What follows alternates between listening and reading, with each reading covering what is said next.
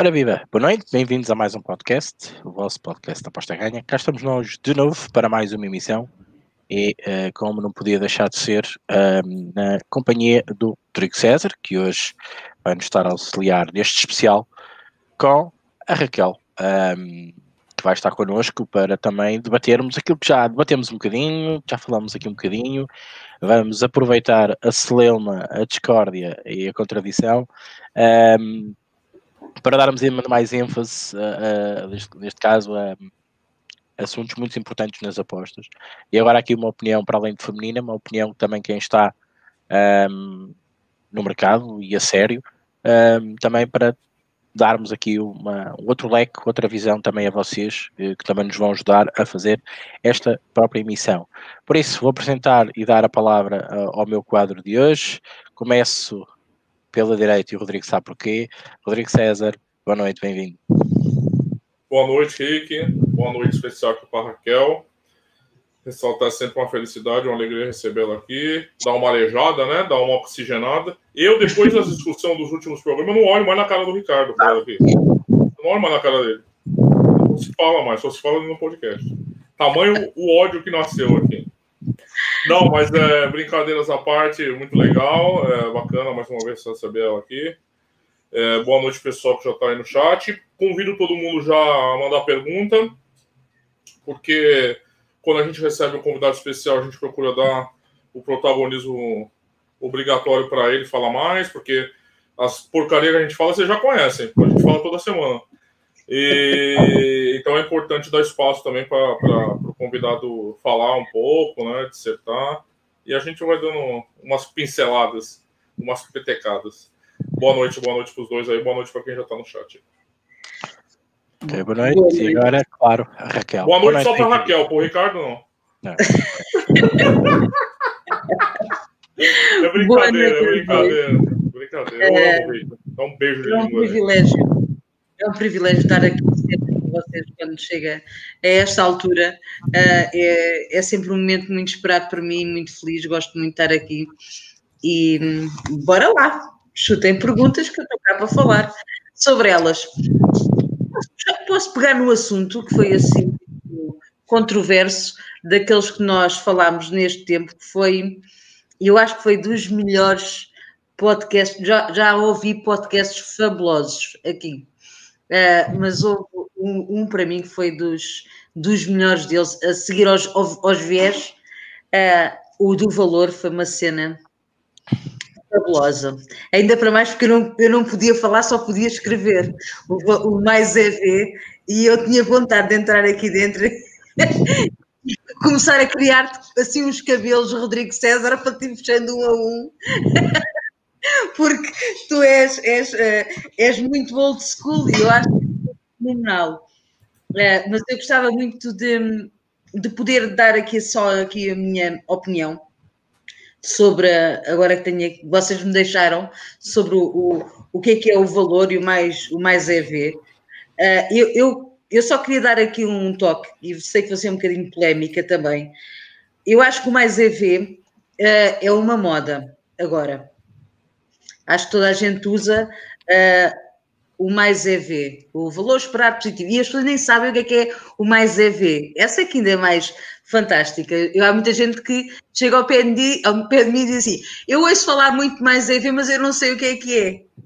E isto, eu acho que isto é uma coisa que nós temos que e devemos, enquanto, uh, enquanto pessoas que, que, temos voz ativa e que nos, que nos ouvem, eh, explicar às pessoas que o, mais EV pode estar até numa odd de 1.02, ok? Ou de 1.020 ou 1.20, uh, eh, se a odd for de 1, né?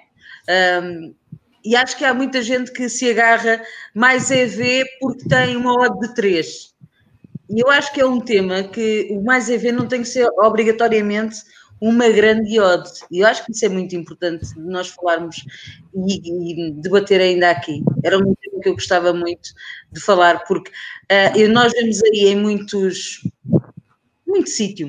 Uh, aí e tal, eu tenho o mais EV muito. O mais, o mais, este, este, este resultado aqui tem mais EV por ter uma odd de 3. E a probabilidade daquilo acontecer é de 20%. E eu pergunto assim, caraças, onde é que está o mais EV? É só porque é uma grande odd. Percebem aqui a, a, coisa? Eu acho que é, e isto é, é uma moda que cada vez mais está a pegar e assusta-me esta parte de, de, ser uma moda. Este é um tema que eu acho, e eu adorei aquilo. Ai, eu, eu para mim eram três ou quatro horas aqui a ouvir-vos a falar sobre o Mais EV, porque foi um tema estrondoso mesmo. É, eu, eu concordo com você. E infelizmente, às vezes eu percebo que a, a, o nosso diálogo, não o nosso especificamente entre nós aqui, mas entre os apostadores, entre a comunidade em geral, assim, porque ninguém inventa muito nada, né, gente? Vamos ser, nem nós aqui, a gente também não inventa nada. A gente pega uma boa ideia aqui, o Ricardo já me passou artigos maravilhosos que da Pine, a gente pega uma ideia dali, a gente vai tentando se apropriar, né? O mundo das apostas é um mundo de plágio, a gente não, não tem conteúdo novo, a gente se apropria de conteúdos, né? É, scalping não é um conceito originário do trade esportivo, né, gente? O pessoal que faz trade em ação faz isso há 300 mil anos, e tudo bem. É, o, que, o que a questão do valor é que às vezes é uma percepção, o pessoal começa a usar outros termos, EV, preço, que são todos eles designam a mesma coisa, na minha visão, né? Que é o conceito, e aí, quando você falou que sou, desculpa pode me chamar de velho, eu não ligo, mas é, é porque assim, eu não é porque eu, eu me apego a esse conceito como um bote salva-vidas, é que eu não consigo enxergar outro caminho possível para pautar os nossos métodos de apostas. Assim, eu não consigo visualizar, falar, olha, não estamos mais usando teoria do valor, cara. A gente está usando isso agora. Isso é o mais moderno. Você não, não é óbvio. É, estratégias EV+, não, é, EV+, e valor são coisas diferentes, eu concordo. É, estratégias EV+, não são mais de valor. Você não tem, você não vai ter mais é, EV+, a longo prazo usando métodos com teoria do valor. Ó, tudo bem, mas a, a, gente vai usar o que agora? Como é que a gente vai criar parâmetros? Né? Porque, como a gente discutiu aqui, o Rick, e nem foi uma, uma contradição é, antagônica, né, Ricardo? É, diferenças aqui e ali, mas não foi assim, olha, eu penso isso e tal, é extremamente oposto ao que você pensa, não. Tem várias, tem várias fronteiras ali, né? E uhum. tem também várias distâncias, tem várias distâncias. Mas é, eu não consigo enxergar um novo paradigma quando a gente fala da falência da teoria do valor nas apostas, ou da mais dificuldade de aplicar a teoria do valor, e eu não consigo enxergar o que está substituindo isso. Eu não vejo, não consigo ver.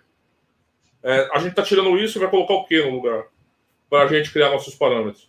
Porque a gente sempre vai precisar de um parâmetro para apostar, né? A gente não pode viver sem parâmetros, né? Então, é, essa minha dificuldade maior foi no, no, em perceber eu até posso aceitar o argumento que o Rick usa muito, falar assim, olha, pré-live para mim tá difícil achar valor. Ah, bom, beleza. Tudo bem. Né? Tá difícil. É, num tipo de modalidade de aposta, num tipo de estratégia de aposta, para achar valor. Então, então é, tá difícil achar em handicap asiático, valor no handicap asiático pré-live. Eu acho que a gente for discutir é, a, fal, a, não falência, mas a insuficiência da, da, do paradigma do valor nas apostas, a gente tem que pontuar mais. Ó, tá difícil achar aqui. Esse campeonato aqui, tá difícil achar valor nesse campeonato aqui. Mas eu tenho muita dificuldade em enxergar uma mudança de paradigma. Assim, não vamos usar mais teoria do valor para criar nossas linhas. Vamos usar outro tipo de pensamento, outro tipo de filosofia. Essa é a minha dificuldade maior assim, de, de enxergar a falência. Eu só consigo pensar nesses termos até agora. Porque eu não consigo, não conheço outros termos ainda possíveis. Eu, eu também, por acaso também acho.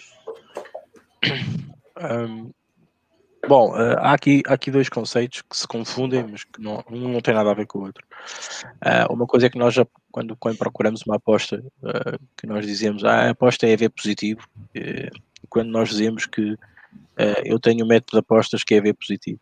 Um, basicamente é a mesma coisa, mas com, com conceitos completamente diferentes. Um, o facto de eu eh, apostar numa odd de um 10 ou um 20 em que ela seja EV positiva, porque devia estar a 1, encontramos então um chamado dito valor, não quer dizer uh, que eu tenha que fazer sempre isso, porque eu para fazer isso a essa odd, eu tenho que ter uma hit rate enorme, uh, porque qualquer variância que eu tenha, uh, eu vou sofrer com isso porque estou a apostar em odds muito baixas. A questão aqui, quando se encontra valor ou quando, quando os modelos de, de modelização ou quando, quando, seja qual for a maneira que nós estivemos a trabalhar, e começam a encontrar parâmetros uh, ou estatística nada correlacionada com aquilo que a casa nos deu, normalmente um, nós dizemos que encontramos aqui um vazio, ou o mercado está enganado, ou o mercado está correto, ou então nós temos uma aposta uh, de EV positiva, que é com, uh, se nós continuarmos a fazer aquela aposta durante X tempo, nós vamos ser EV positivos, uh, mesmo errando a primeira, porque isto uhum. acontece. A mesma, a mesma ideia, a mesma percepção de valor que encontramos desde a primeira aposta, se a gente a mantiver, uh, ela vai ser EV positiva no fim, daqui a um ano, dois anos. O problema muitas das vezes é que tanto os apostadores como a maioria das pessoas não têm muita paciência para as apostas, não têm muita paciência para esperar, para verificar.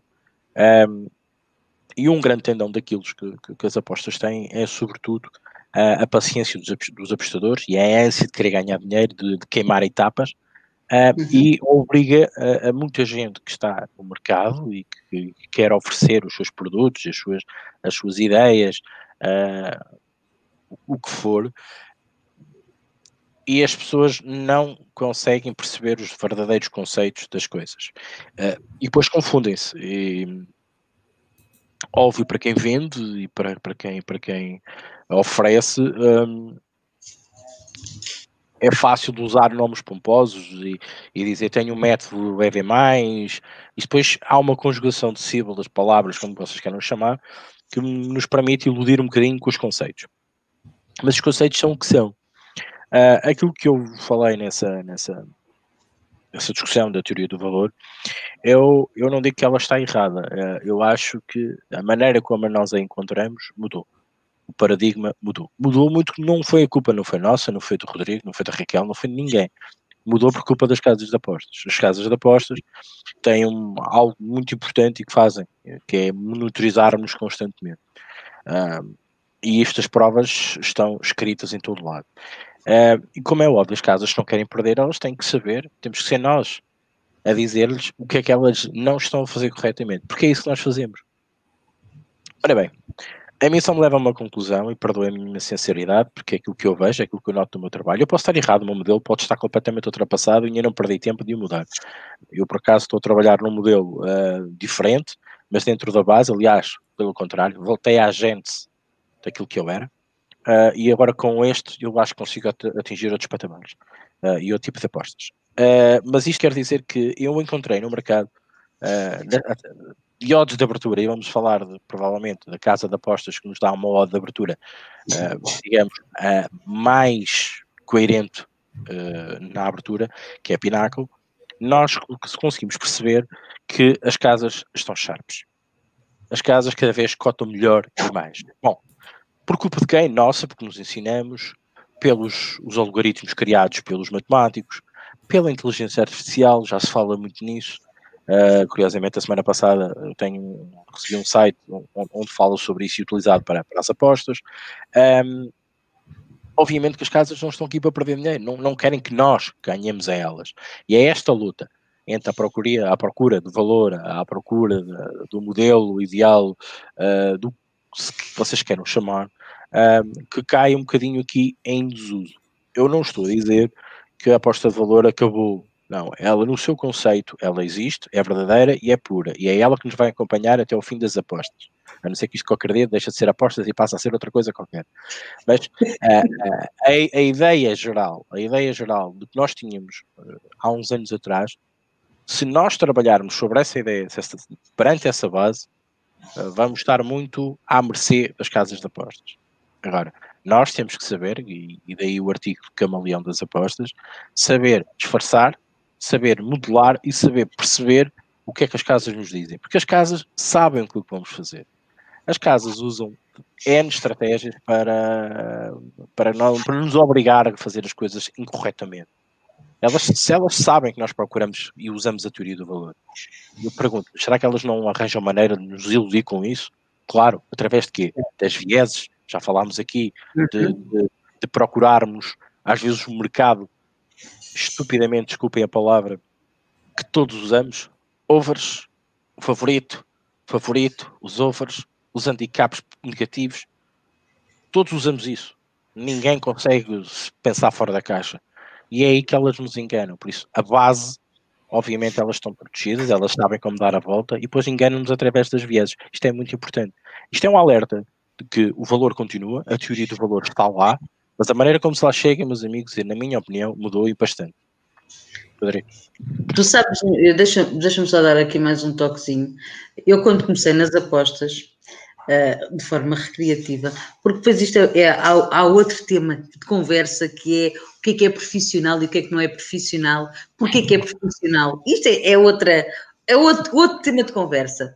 Mas quando eu comecei de forma recreativa, eu apostava, e foi onde eu fui limitada, foi uh, nos lançamentos laterais, imagina. Lançamentos laterais, estás a ver? Aquilo era tão fácil de eu ganhar dinheiro naquilo. Porque no europeu ou no mundial, eu já não me lembro, uh, aquilo, eles tinham as linhas tipo, primeira parte, lançamento lateral, 18 lançamentos. Eu dizia, porra, isto é, uma re... isto, isto, é só fazer contas, mais ou menos. Tem 45 minutos, quantas vezes é que a bola tem que sair para os gajos mandarem a bola? Eu disse, epá, 18, 18 vezes no mínimo os gajos têm que apanhar, têm que mandar um fora. E comecei por aí, pum, pum, ganhei, vou ganhar. Depois vem a conversa que isso não é profissional e que nós temos que, quando somos profissionais, temos que olhar para outros mercados e beca-beca. Mas durante muito tempo, e foi a minha primeira limitação, foi com, com os lançamentos laterais. E era, era erro que eu encontrava, eram odds de um 70, um 80, que eu encontrava erro naquilo, para aquilo era estupidamente errado, tipo, para o jogo inteiro estavam a 40 e tal, 41, 42 lançamentos. E eu entrava, dava-me a luz de fazer entradas em HT e em Final Time, imagina, com lançamentos laterais, nunca mais fiz. Mas eu acho também muito interessante quem também uh, ganha dinheiro, ok, uh, com os cartões, cartões amarelos, e, mas lá está, eu acho que são uh, mercados que as casas de aposta não olham. Se calhar agora nos cartões começam a olhar mais, mas há, há muitos mercados que as casas de apostas simplesmente deixam, deixam estar e deixam e muitas vezes têm as ordens desajustadas. Porquê? Porque toda a gente tem um foco maior, como, como o Ricardo disse, nos overs, nos favoritos, nos handicaps e, e cada vez as casas começam a ter a dar menos espaço uh, para, para, esses, para esses mercados mas muitas vezes o valor está mesmo noutros. Esta é a minha opinião. Tá certo. Eu vou dar uma lidinha. Ah, depois eu quero deixar uma pergunta para a Raquel já aqui. A gente teve um, um podcast, você deve ter visto, que era sobre estatísticas nas apostas. Sim, vi. E depois eu queria que você desse sua visão sobre o peso que tem e como você enxerga esse universo. Eu vou ler os uhum. comentários aqui, depois eu vou passar para você Sim. comentar um pouquinho sobre isso que é, a Jobetes aqui da Boa Noite, dá uma trilha sonora aqui, The Animals, of, da idade do Rick essa música aqui, 1964, que já tinha 18 anos, já ele já, já lembra. Mais, mais IVA, mais IVA. Boa noite para RG. O Miguel Temudo deixa uma pergunta. Questão: sou um apostador que trabalha apenas no mercado de gols.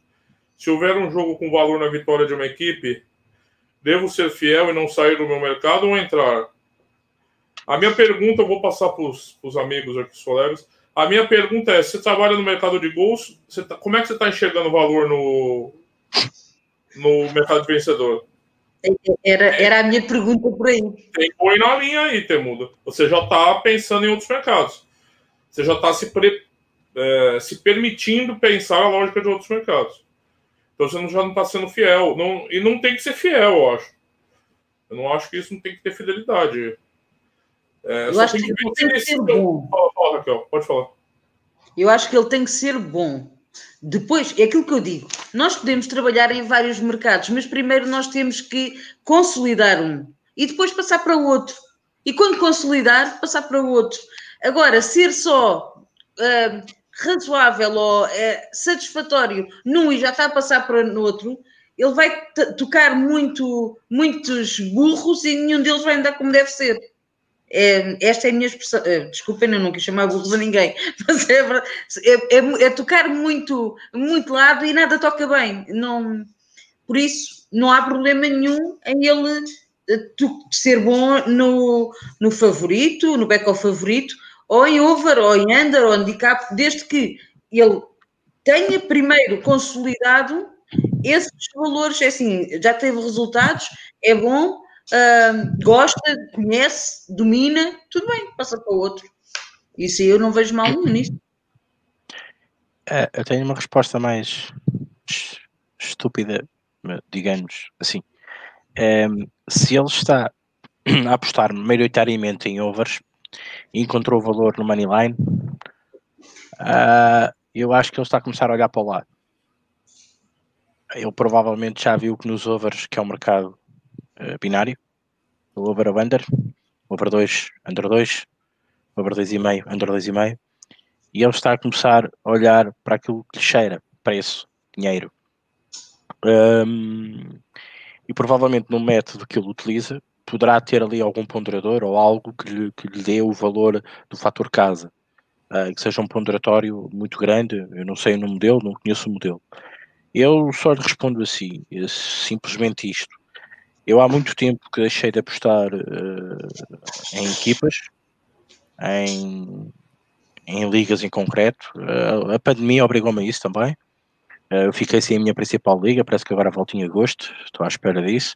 Obviamente aí centro-me naquilo que eu conheço, naquilo que eu sei, a minha análise qualitativa, mas quando eu não tenho, tenho que me desarrascar, porque eu tenho que continuar a fazer disto vida, entre aspas, não é? E então eu deixei de, de apostar em ligas, em equipas, eu aposto em preços. E se o preço está errado, o valor está lá, então eu vou. O meu modelo tem que ser, eh, digamos, eh, elástico uh, e tem que me dar várias percepções do que pode acontecer naquele jogo. E isso, isso leva-te provavelmente a crer de que algo te chama a atenção no teu modelo estatístico ou da tua maneira de analisar o que tu quiseres utilizar para chegar ao teu de valor, uh, porque o que eu digo, os caminhos são ínfimos e são muitos e variados. Uh, algo te está a chamar para lá. E é isso que tu tens que procurar. É o que é que te está a dizer a ti para ires ali. Então tens que procurar isso, tens que responder a ti mesmo a essa pergunta. Nós não seremos as pessoas mais indicadas para te responder, até porque não conhecemos o teu modelo, nem a tua maneira de apostar, nem a tua maneira de, de, de quantificar, especificar uh, uh, aquilo que estás a fazer nos ovos. Se há algo que te leva a pensar no Moneyline, é porque o teu modelo é elástico, está a ser elástico ao Moneyline. Tens algo que te chama a atenção. Ou pelo menos qualquer coisa que te está a incomodar para estares a olhar para o Moneyline. Provavelmente precisas de uma correção no teu modelo, da tua maneira de apostar, ou então descobriste um modelo ou uma maneira que te dá mais, eh, digamos, assertividade, digamos, é mais EV positivo no Moneyline do que nos overs ou nos unders. Isto depois é uma questão muito dúbia. É só uma questão, né? Testa. Testa essa tua esse teu, essa tua observação de, de handicaps. Né? Se você já tem um método testado em overs, é, dá uma testada, pode ser até uma estatística reversa, qualquer coisa, para você ter uma ideia melhor de como a banda está tocando nesse mercado para você. Boa noite, Foi Martins. Rodrigo, a entrada é o under menos 2,5 no Red Bull, o que, que você acha? Respondendo essa pergunta e também a pergunta do Rocketman já mais para baixo. Rodrigo, Rodrigo tem aposta tendência para o jogo do Bragantino? É, o under não é mal, jogo único, estádio neutro, é, não são duas equipes muito muito ofensivas, não é mal, mas eu é, eu no Corinthians Razan zero hoje. É, devagar que o Andor é de barro com o Bragantino, né? De uma hora para outra transformaram esse time favorito a tudo. É, eu vejo, não estou dizendo que é um time ruim, é um time bom. Eu diria que no mínimo é no mesmo nível que o Corinthians. E pro lado do Corinthians eu vejo um peso mais na camisa que dá a tradição habitual. Com empate protegido, Corinthians como dog, para mim tem valor. Então, estou no Corinthians 2 a 0. Estou vendo muita gente do Bragantino, não tenho tanta. Eu ainda acho que Corinthians tem essa tradição de engrenar um pouquinho em fases finais. Camisa pesa nessa hora. Eu, eu penso que há, uma, há um valorzinho aqui do lado do Corinthians. E como dog tem muito valor. Mas eu, eu entrei em handicap zero no Bragantino. Tá vendo? Head to head aqui, ó, tá vendo? Eu entrei no over 2. É. Então... Olha, três cabeças. Com... Eu não hino. Isso é tão lindo. Voidamos todos. Zero, dois, a, dois, dois a dois. Não, se é pra voidar, que seja 2 a 2 você ganha, pelo menos. Aqui, Ai, é, o Ricardo Teixeira, boa família. Falando do Ricardo aqui, segunda-feira, né, Rick? Vamos Mano. ter um podcast especial de NBA, né? Confirmadíssimo. Com o Ricardo, que, que sempre está aqui falando de NBA, está acompanhando tudo. Vai passar o final de semana lendo a bibliografia toda do que está acontecendo na NBA para conversar com a gente sobre isso. Boa noite para o Miguel Jorge, o Ricardo da Boas para Raquel, boa sorte para ela na caminhada. Fábio Silva diz: finalmente o Rodrigo não é a pessoa mais bonita do podcast. Não tem problema, eu abro mão. Eu abro mão é, o Ricardo Teixeira, o Rodrigo, assim, na careca na Suíça, chamavam-lhe um figo, hein? O que, que é chamar um figo, Ricardo? Uh, chamavam-te aqui, top, és bonito. Top. Ah, o figo é, o figo é, o figo tá é uma fruta muito doce, muito, muito apetitosa. Eu sou, eu sou doce também, eu sou doce. Sou Para bons paladares, entendeu? Andas abusado do açúcar. Para os diabetes. Já já vou ter uma gangrena no pé, né? Já já vou ter uma gangrena no pé. O João Martins, já tinha feito essa pergunta no outro podcast, o Ricardo respondeu um bocado na minha linha de pensamento.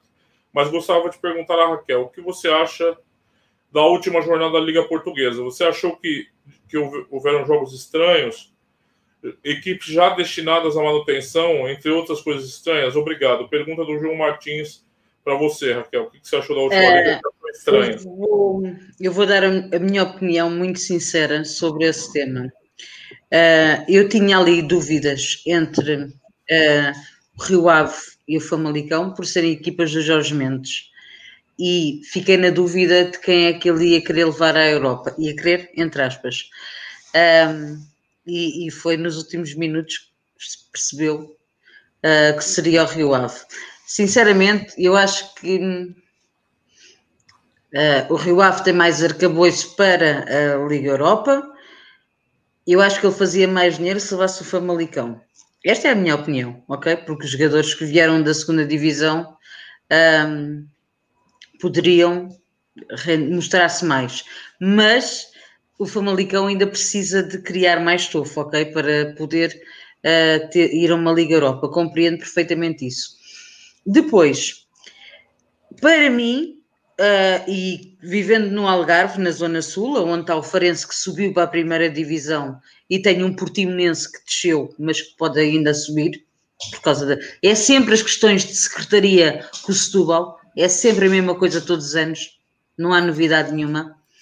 Eu continuo a achar que o Portimonense, o, não foi nesta última jornada, foi na anterior, não jogou o suficiente uh, e eu vou usar uma expressão muito portuguesa que é contou com o ovo no rabiosco da galinha.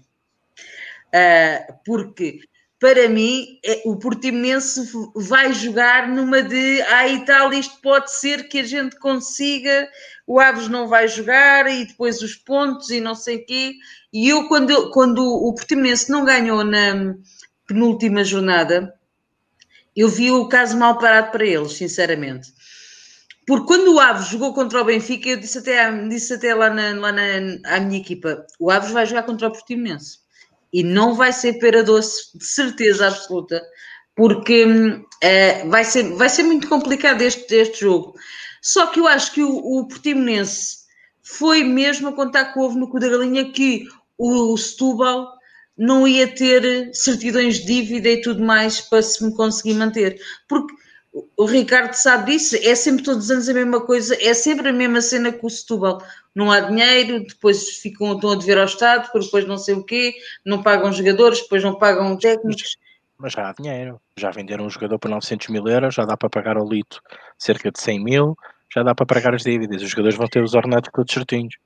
Não há dúvida. Já saiu, já saiu essa notícia. Eu espero bem Isto é tudo fé de Iveres, para mim é tudo fé de Iveres. Isto é tudo para lavar os olhos. A malta ficou um bocado surpreendida do Portimonense. Eu, eu, eu posso ser assim um bocadinho mais, mais, mais direto. O Jackson Martínez não tivesse falhado aquele penalti no Futebol Clube do Porto no Dragão, provavelmente não tivessem a chorar tanto. Colocaram-se a É verdade. jeito. Colocaram-se a Uhum. jeito, amigo. E realmente a entrevista do Jackson Martínez, numa equipa que acabou de descer, vocês repararam nisso, é um, de uma pessoa que está extremamente desagradável do Portimonense ter descido. Sério, eu vi Sim. uma tristeza na cara dele, horrível, eu não sei, tive pena dele, sinceramente, mas pronto. É, mas é verdade. Ah, eu também acho que sim, acho que o Portimonense ah, houve ali muito, acho que há sempre aquelas jogadas de bastidores e, e este final de, de- de época não foi, de jornada não foi, não foi diferente das outras. Por isso, ah, houve ali, por exemplo, o Tondela, viu-se ali um bocado aflito, o Setúbal, epá, por outro lado, eu sempre achei que ia ser muito estranho e ia ser difícil no Algarve nós termos eh, duas equipas na Primeira Liga. Achei, não sei porquê, Portimonense Farense, achei que era, era fruta a mais. Como depois também íamos ter, na margem sul, de- do Setúbal para baixo, íamos ter também o Setúbal. Setúbal, Farense e, e Portimonense. Epá, não sei. Há- há- infelizmente, eu continuo a acreditar, porque já são muitos anos nisto, que existe muito essa questão do norte contra o sul e as equipas do norte serem uh, haver sempre mais equipas no norte do que há, do que há no sul e, e estas é onde anda o dinheiro e tudo mais. Por isso, a mim não me surpreendeu muito, sinceramente. Não foi nada que, que eu não tivesse à espera. A questão então do Portimonense e do Setúbal. Aliás, eu fiz a live com a camisola do Setúbal vestida, com, que me ofereceram toda assinada pelos jogadores. Era assim uma coisa que não me chocava muito. Não me chocou, sinceramente. Tá certo, deixa eu continuar lendo aqui. Já o Gilberto diz, EV mais é subjetivo, serve para vender mentorias. É, o que eu penso EV mais é, é lucro a longo prazo. Longo prazo, Eu acho que não. Você acha que é o quê, Raquel? Eu acho que o EV é uma coisa que é muito importante de. Eu acho que vender mentorias não é por aí, sinceramente. Uh, eu, eu, posso dizer assim, eu tenho, estão, aí, estão aqui montes de alunos meus, e já agora deixem-me só um à parte. Estão aqui alunos meus do meu curso free, é grátis, eu não cobro nada, ok? Aonde eu falo muito sobre mais EV. Uh, e já agora vão lá aí pôr gosto, porque eu estou a ver que há poucos gostos. E pelo menos que venham aí e que metam gosto. Final, o Rui Silva, que é um membro que participa sempre aqui, torcedor do Porto, tá te elogiando aqui, falando do curso ADN das apostas, diz que ele é aluno, está elogiando aqui também. Pronto. Só... É o ADN das apostas, é um curso que é grátis, já vai com nove edições e onde eu falo muito sobre o Mais EV. O Mais EV não é para. Eu acho que vender mentorias ou não, é, isso, é um, isso é um negócio, ok? Epá, ponto final. E quem quiser vender, vende, quem não quiser, e quem quiser comprar, compra, quem quiser. Epá, eu acho que isso é, é só mais um negócio, como há tantos nas apostas, ok? Porque não vamos, eu acho que não podemos ser hipócritas, dizer, e tal, toda a gente só, só somos aqui, só somos apostadores e fazemos a nossa vida só de apostadores e não existe uma data de coisas à volta, ok? Há muita gente que tem outras coisas à volta das apostas, porque tem, uh, tem, tem as suas afiliações, tem, sei lá, há tanta coisa que, se faz, que se ganha dinheiro em torno das apostas.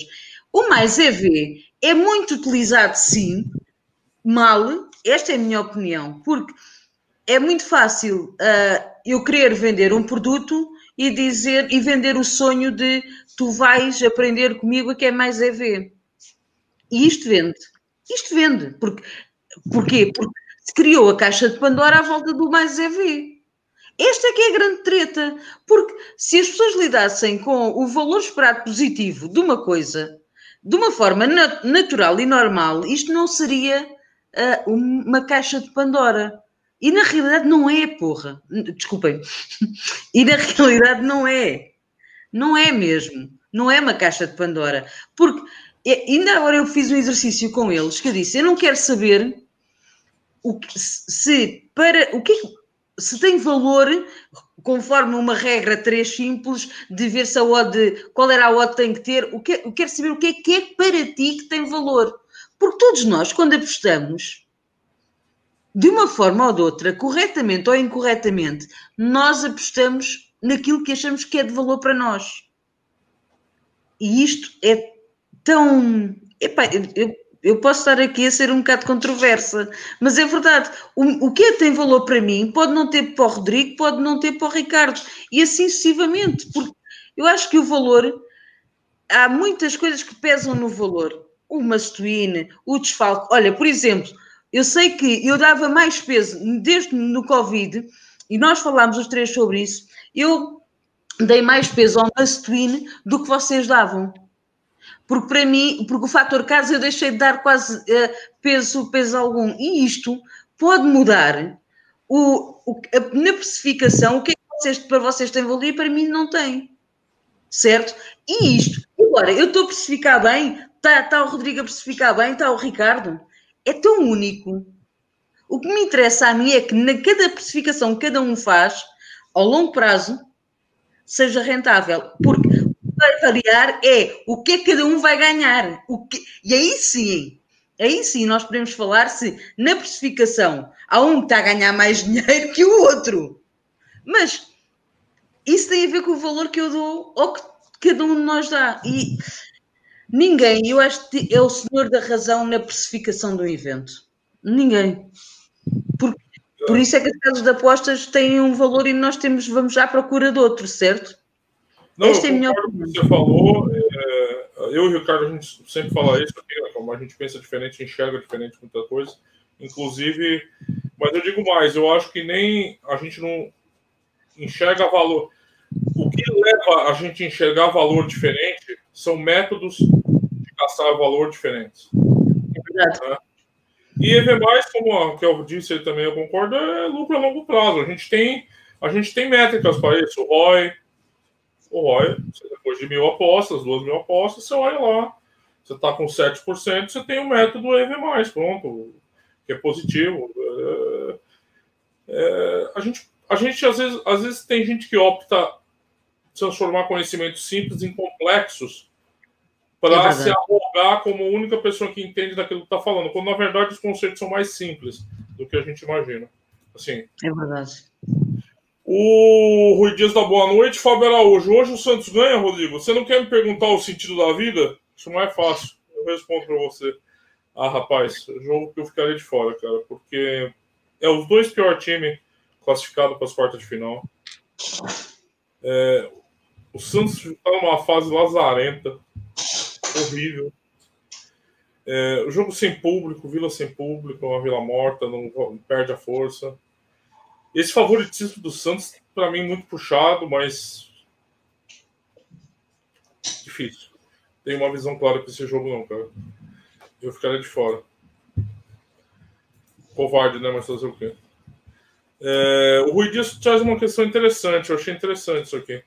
A questão principal parece-me que é o advento do machine learning e seu uso pelas casas encurtou uhum. bastante possibilidade de encontrar valor, uma vez que as máquinas conseguem equilibrar em tempo real. Aí ele está falando do live, né? Até depois ele desce aqui, é, falando que isso não se aplica ao pré-jogo, mas ele, ele acha que o live está mais difícil. O que é uma visão diferente, né? Que o Rick, por exemplo, acha que o pré-live está muito mais difícil e uma oportunidade de, de você equilibrar essa dificuldade, desculpa, é buscar é, valor no live, né? Valor no, em outras instâncias. Quer falar, Raquel? Fala aí. Deixa-me só dizer, eu, eu nisso, nisso eu sou muito a favor daquilo também que o Ricky diz, porque eu encontro muitas vezes valor em live, por exemplo, então em ambas marcam. Eu acho que há alturas em que eles têm esses erros. Epá, não, eu não encontro muito, ok? Mas eu encontro algumas vezes. Então, quando é o ambas marcam, que eu estou a ver o jogo, eu estou a ver a equipa atacar e eles não têm a noção que uh, que aquele gol pode ser, se tu conheces as duas equipas e quando tu começas a ver que já saiu um gol e a outra equipa está a atacar e a linha continua a dois e tal e continua a subir, eu digo assim, epá, estes gajos estão parvos, porque isto vai dar gol. E muitas vezes eu apanho odds de 2,30, 2,40, em ambas marcam, com esses erros porque eles não retificam, uh, deixam a linha estar a subir, a subir, a subir. Epá, e quando eu vejo aquilo, eu sou uma mulher feliz, porque eu se estou a conhecer as equipas, é como diz o Danilo, é pôr a faca. Mas não acontece muito, mas vai acontecendo em muitos jogos, em que eu apanho assim, então ambas marcam, lá está. Pode não ser um campeonato, um mercado que seja muito batido ainda, dito profissional, e possivelmente pode, é por aí que se calhar uh, os oddmakers esquecem. Epá, eu acho que eles devem se esquecer, porque a odd está a subir, aquilo está, uh, e, e tu estás a ver o jogo e a odd devia estar a descer, ou pelo menos estar estável. Por quantas vezes é que, eu gostava de fazer essa pergunta a eles, se eles já monitorizaram odds, muitas vezes as odds em live ficam ali uma data de tempo naquele padrão e tu queres, por exemplo, num over, gostavas de dizer uma entrada e, aquela, e ela fica ali, um 70, Passado um minuto, um 70. Um 70.65, vá. 1.706, 1.708 e aquilo até que chega a 1.80 demora-te mais tempo do que aquilo que é o normal. Quem monitoriza os odds sabe que, pelo e conheço as equipas, sabe que passado ali um minuto ou dois aquilo já está na odd que tu queres, ok? Mas muitas vezes acontece a odd começar a subir porque eu acho que eles devem se esquecer que aquilo, que o evento está quase a acontecer e, e eu apanho, consegui apanhar, não sei se o Ricardo também é, é porque ele também trabalha ambas. Olha, não, antes de falar, eu, vocês tiveram transmissão de pensamento, porque o Ricardo, ele descreveu esse, exatamente esse mercado, o ambas marcam em live, Foi. e Foi. de forma muito parecida. Rick, estou mentindo? É verdade. Não, é, depois você procura, Raquel, porque às vezes você não fica vendo o programa inteiro, você dá um pulinho aqui, vai trabalhar também. Mas é impressionante que até alguns termos. Vocês tiveram. Ou vocês combinaram antes? Vocês combinaram? Não, eu sabia que eu tinha dito isso. Eu não sabia que eu tinha dito isso. Bom, um... sobre as notas. Ah, é, é, é, improvável que aquilo tenha um, uma presença é, é, humana controlando aquelas coisas. É, aquilo lá provavelmente é um logaritmo que trabalha de acordo com estatísticas que estão acontecendo no jogo. Tanto que quando você vê mudando uma odd e ambas marcam, você vê sistematicamente outras odds mudando juntas com, com, com, com ela. Então, a atuação de um trader no live, eu acho que deve ter algum papel. Eles devem atuar, claro, mas muito específico, não tão muito generalizado. Aquilo é mais uhum. um sistema de informática é, que provavelmente se alimenta de 300 variáveis que eles montaram para ir condicionando as odds. Então, provavelmente você vai ver jogos que a gente fica ali 20 minutos esperando uma base marca subir, ele não sobe, e outros jogos ele vai subir em 5 minutos, é, 20 ticks. E porque, de acordo com que o sistema, da, o logaritmo deles está interpretando aquelas estatísticas de jogo. Mas vou passar uhum. para o Rick aí para falar um pouco disso. Uh, eu tenho uma resposta muito clara, uh, por acaso eu, eu, também já tenho reparado nesse mercado. Uh, eu trabalho uma correlação Spearman relativamente ao BTTS um, e, tenho, e tenho a minha base de modelização agarrada muito a, a essa correlação. Uh, porque é que a odd sobe? Uh, é fácil, muitas das vezes o mercado uh, assim o diz. para já, o mercado, ambas marcam, para quem não conhece, é um mercado muito pouco, pouco utilizado para pré-live. Uh, são muito poucas as pessoas que utilizam. Aliás, é um mercado com muito pouca liquidez. É um mercado, apesar das asiáticas a, fornecerem e fornecem né, muito porque ele faz tipo uma, uma, base sólida para, para o live, para aquilo que, que, a Raquel explicou aqui que eu tenho visto. Quem segue o meu, o meu discurso, entre aspas, no, no Rick é Louco, vocês sabem perfeitamente que eu muitas das vezes vou no ambas marcam, muitas das vezes vou no underdog a marcar no over meio, quase ao preço do ambas marcam, entre aspas. Um, e a odd sobe constantemente. Culpa do mercado. O mercado, uh, quando fecha a CLV, uh, ah, o mercado está tendencialmente a, des a, desvalorizar a equipa que pode ajudar a esse ambas marcas. Normalmente, quando a odd sobe está a 2,50, 2,70, 2,75, é quando, maior parte das vezes, uh, o favorito marca.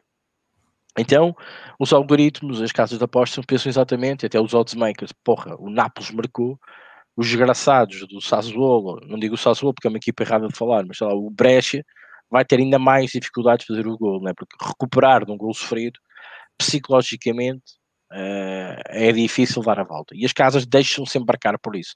Mas a culpa não é na casa, não é do algoritmo, não é do oddsmaker, é do pré-live.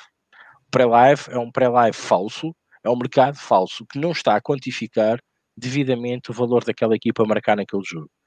Por isso é que nós encontramos estes caps no mercado, sobretudo em live. E em live porquê? Porque em pré-live ambas marcam. Cota no mínimo varia entre 1,68 e 1,78 par no máximo e às vezes em jogos completamente opostos uh, passo ao par.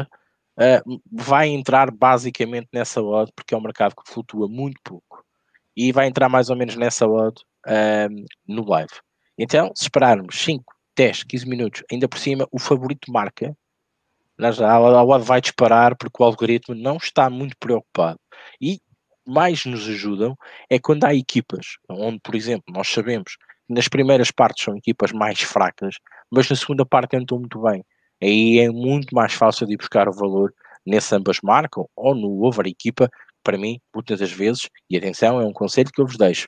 Quando apostarem em ambas marcam, se vocês estão à espera, se uma equipa já marcou, se estão à espera que outra equipa marquem, nos asiáticos, reparem que muitas das vezes o over team está muito mais alto do que uhum. o marcam, ok? Porquê? Porque são mercados que não estão a ser muito procurados. Eu quero a odd e quero a liquidez que lá está, obviamente. Mas a liquidez para mim chega e é facilmente absorvida. Ainda vos dá, vou-vos dar outra dica, já que desvendaram aqui um bocadinho o segredo. Um, aonde é que as odds fazem ainda muito mais moça e, e nos chamam muito mais a atenção? Eu agradeço amigavelmente a todos os traders deste mundo que colocam muitas posições no ambas marcam para fechar é os outros para fechar e então dão-lhe liquidez e é uma adição. Obrigado, traders deste mundo. E na Betfair vamos encontrar odds muito desajustadas, maiores, por exemplo, reparem, uh, vamos imaginar uh, na Pinnacle, o ambas marcam num jogo que teoricamente se, se achamos que seja ambas marcam, está a 1,63 na Betfair, muitas das vezes, já temos odds de 1,80. É verdade. Bom, é, motivos pelo qual os odds mudam, claro que eles estão na realidade, mas eu digo, a forma como as casas de apostas interpretam para alterar as odds não é manual, gente. Não tem um trader atrás de cada jogo alterando cada odd lá. É um sistema de informática é, caso o sistema tenha algum problema, alguma disfunção, provavelmente um trader vai passar o olho. Mas eles não ficam mudando cada chancela de casa lá com, a, com, a, com as odds, né? É, a análise é mais, é mais global. É, o Ricardo Teixeira diz: EV mais, a, EV mais A3 não quer dizer que tenha 20% de chance. Eu não vejo assim. Esse 20% é uma estatística da casa sobre o que eles pensam. Atenção, eles podem estar errados. É, não, é que é, as odds são, têm probabilidades associadas, né? Então, você calcula as odds lá, você pode chegar também quanto a casa está pagando junto com o juice, que você tem que tirar, que o Ricardo sempre fala. Quando você sabe quanto a casa está pagando para cada desfecho. Boa noite, Zé Pedro Rodrigues. Boa noite, M. Santos, Raul Ferreira. O Rui Dias, se uma equipe possui uma posse de bola, por exemplo, acima de 60%, o computador previa 45%, as odds são ajustadas automaticamente ao vivo. Para jogo, isso não se aplica. Sim, tá certo. Luciano Cury. Putz, você veio, Luciano Cury. Rapaz do céu. Luciano Cury é São Paulino, coitado. Meus sentimentos, Luciano. Deixa eu tirar sarro de você antes do jogo do Santos começar. Ele dá boa noite, galera. Fala, Rodrigão. Que time lazarento de São Paulo, eliminado pelo Mirassol. Vamos falar onde? Eliminado pelo Mirassol, não, Luciano Cury. O Mirassol perdeu na parada do Covid nada mais do que 17 jogadores. Vocês foram eliminados pelo time B do Mirassol. Hoje estava até contando na televisão uma história curiosa, Ricardo. Teve um jogador que chegou do Arábia Saudita, Qatar, não sei onde ele estava jogando. E ele era amigo desse técnico do Mirassol e falou: Posso treinar aí para não ficar sem ritmo, né? Depois veio uma proposta para a temporada, Série B e tal. Não, vem e joga, pô. Pô, vem e joga, porque o Mirassol sem jogador vai falar: Tá bom, então tá bom. Escreveram ele. Fez dois gols ontem. É sério? Virou Varsa o futebol brasileiro, virou jogo de. virou pelada. é, o Fábio Araújo pergunta do Bragantino, já falei. Que eu tô no Corinthians 0. O Rui diz: quem diz isso diz influência de remates, cantos, passes, 11 inicial, que parâmetros faz com que seja mais difícil. O pior de tudo vai ficar cada vez pior. Olha, errei um, um senhor do rico aqui. Daí, por exemplo, vemos os mercados a fechar quando existe uma substituição cedo, pois tudo está a ser recalibrado, consoante o peso do jogador que saiu e mais que entrou. O Ripto dá boa noite, o Ripto, possivelmente presente para ouvir todo mundo, especialmente a Raquel, com qual estou a mudar minha forma de pensar as apostas. O Ricardo Teixeira alerta aqui para a NBA começa hoje, volta hoje, e não mexe em nada, mas ele gosta do Pelicans Asa menos dois. O Rui Silva já li, o Rui Martins está na aposta do que o sugeriu o Ricardo Teixeira. O Rui Dias continua. A mim parece, obviamente, que cada vez existe mais valor em apostar no Azarão. Não na vitória ou handicaps, pois o jogo é longo, mas o over meio. Pelos meus cálculos, ainda temos margem, concordam? Eu não gosto de muito personalizar assim, criar uma regra, uma regra a priorística. Ah, agora uhum. o vermelho vai ter valor. Olha, agora o Dodge vai ter valor. Olha, agora cabeça, gol de cabeçada vai ter valor. Mas eu vou passar para os dois aqui se eles acham que. Ah, a gente já discutiu isso na última emissão, né? O Ricardo vai, ele, ele concorda. A Raquel, você acha que. Depois eu vou passar para o Rick também, depois passo para ele. O vermelho e handicaps de azarões tem mais valor agora? Opa, eu para mim. Eh, eu, eu não levo isso assim como essa Uh, só tem valor agora se a gente for no Azarão ou se não for uh, em Under. Eu olho para cada jogo individualmente e eu analiso uh, aquelas duas equipas individualmente. Se eu vir que eu tenho que empregar e que o valor que eles estão, têm um erro no valor em handicap positivo, eu vou para o lado do, do, do, daquilo que é menos favorito, não é? Se eu vir que uh, o valor está num over, eu vou num over. Por não ambas marcam, olha, por exemplo, e quem está a seguir no aposta ganha, está uh, de certeza que está a, a, a ver isso. Eu estou, uh, a, a Série B italiana está a acabar, mas eu já a sigo já, pelo menos há dois anos que eu sigo a Série B italiana e eu gosto muito da Série B italiana. Cada vez mais, e de um ano para o outro pode mudar, mas nos últimos dois anos ela tem vindo a ser over e este ano está muito over e muito ambas marcam. Aquela duplinha que a gente faz numa só, que é ambas marcam e over 2,5, bate muitas vezes na, nessa, nessa, nesse, nesse campeonato. Agora pergunta-me, é uma aposta que tu fazes sempre? Não. Mas para mim, eu vou ver que naquele jogo, pá, se aquilo que eles estão a pagar para os dois eventos Uh, e agora vem um bocado da estatística. Eu separo os dois, aí, vou dar aqui mais uma aula. Eu separo os dois eventos, o over 2,5 ambas marcam, certo? Claro que eu tenho o risco a dobrar, porque eu estou a dizer cá, tem que bater os dois numa, num evento, não é? E eu tenho que saber o, até que ponto é que me compensa e eu gosto do risco para aquilo que eles me pagam. E, e quando eu vejo tipo odds de 2, ou 2,10, ou 2,20, quando a probabilidade de acontecer é de 80% ou 75%, epá, eu gosto daquilo. E, e eu não. Agora, e eu, eu compro esse valor, eu compro esse risco. Só que não é uma aposta que eu faço sempre, não é um mercado de eleição para mim.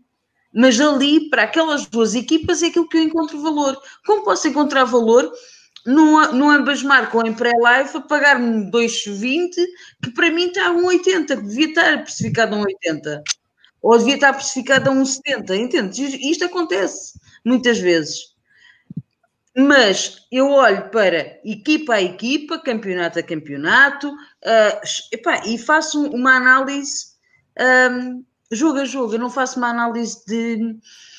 Ah, e tal, nos últimos cinco jogos isto bateu em casa, ambas marcam. E então? E, e foi, eles jogaram cinco vezes um contra o outro nos últimos cinco jogos? É porque, e agora vou entrar um bocado na estatística, como estavas a falar, ainda uhum. há pouco. É muito engraçado nós olharmos e abrirmos o raio do, dos meus resultados e aí tal, e elas bateu aqui, fazer, fez aqui, over dois e meio. É verdade, há muita gente que consegue fazer isso. Eu tenho vídeos onde eu faço, e porque eu tenho que estar a fazer uma análise muito subjetiva, e tenho, estou a analisar não sei quantos vídeos, estou, não sei quantos jogos, e é muito mais fácil de eu abrir um site de estatística e uh, cruzar ali alguns dados. Mas eu estou sempre a dizer que antes de eu ter chegado ali, há um estudo muito mais aprofundado, certo? Porque há tantas variações que pode acontecer que basear só, só um, uma, uma aposta em estatística, epá, eu acho que é um tiro no pé. Porque há muito, para mim, há muito mais acima da estatística. Entendes? Há pessoas que, por exemplo, eu, eu ouvi aqui, eu não sei se foi o Ricky, se foi o Coutinho que disse que não apostava em equipas que estavam coladas uma à outra. Acho que foi o Ricky. Não foi? Sim, Foste tu que disseste. Eu tenho uma aposta amanhã no aposta, no aposta ganha, no Série B, com duas equipas que estão coladas, mas para os playoffs para a Série A. E elas precisam, as duas têm a mesma pontuação, e para mim, é ambas marcam pelo, pelo must win que as duas têm e como eu acho que elas vão entrar em campo, ok? Ah, mas isto, lá está, isto não tem nada a ver com estatística, tem a ver com aquilo que eu conheço das equipas e como eu sei que elas vão encarar este jogo, ok? E com aquilo que eu vejo e que eu conheço daquelas duas equipas. Se eu for ver, eu, não, eu, eu nem fui ver ah, o histórico delas, ahm, nem uma contra a outra. Ah, Esse ainda é outro disparate, como eu também vejo muitas vezes as pessoas dizerem. Ah, e tal, elas quando jogaram uma contra a outra, o ano passado, há dois anos, há três anos e há cinco anos, bateram ambas marcas. Eu digo, a sério? Ah, eu só posso ter chegar a dezembro, que é quando vendem os jogadores. Basta um treinador sair, um, o jogador-chave ter saído, e qualquer coisa pode mudar completamente ali a estatística. E as pessoas vão olhar para aquilo que aconteceu ano passado, até o plantel era o mesmo. Era, eles estavam, a lutar pelos mesmos lugares. Eles, qual- o que é que. o- eu não sei se estou-me a explicar como deve ser. Eu acho é que há muita coisa que tem que ser levada em linha de conta e não é tão subjetiva assim como cruzar o head-to-head e cruzar eh, depois ai, o histórico delas quando tiveram a jogar uma contra a outra, aquilo bateu over 2,5 há três Posso- anos atrás. Posso fazer uma pergunta relativamente ao head-to-head? Está o que Sim. estás a referir. Imagina que tens um Benfica Porto, no head-to-head, Uhum. e vamos imaginar, nos últimos 10 jogos, independentemente do que aconteceu nesses 10 jogos, eh, por exemplo, houve sempre no mínimo dois golos. O que é que tu chamas a isso? Eu acho que isso é uma probabilidade de acontecer, de tem 50% de acontecer essa probabilidade, não é? Agora, é assim, Quando tu olhas para essa estatística, atenção, a estatística é a maneira como nós a interpretamos, certo? uhum. Tu achas olhas que é um isso, dados, não, eu não, eu não estou, eu não, eu não estou a dizer que eu não estou a dizer qual é a aposta que fazias. Ah, Eu não, eu não quero chegar lá à aposta. Eu Pergunto Hum. o que é o que é que aquela estatística te diz que quando o Porto, o Sporting ou o Benfica, não interessa, se encontram nos últimos eh, 20 jogos, 10 ou 15, vamos reforçar mais, 15, há no mínimo dois golos. O que é que tu chamas a isso? Opa, eu não, eu aquilo que eu chamo a Corinthians isso. já acho ganha. que- Hã? Corinthians já ganha. Já está a ganhar o Corinthians, ó, como caraças. A coisa não, não está a correr bem. Eu acho é que, para mim, é, é uma. É a probabilidade de, do, do evento acontecer no head-to-head, epá, não sei.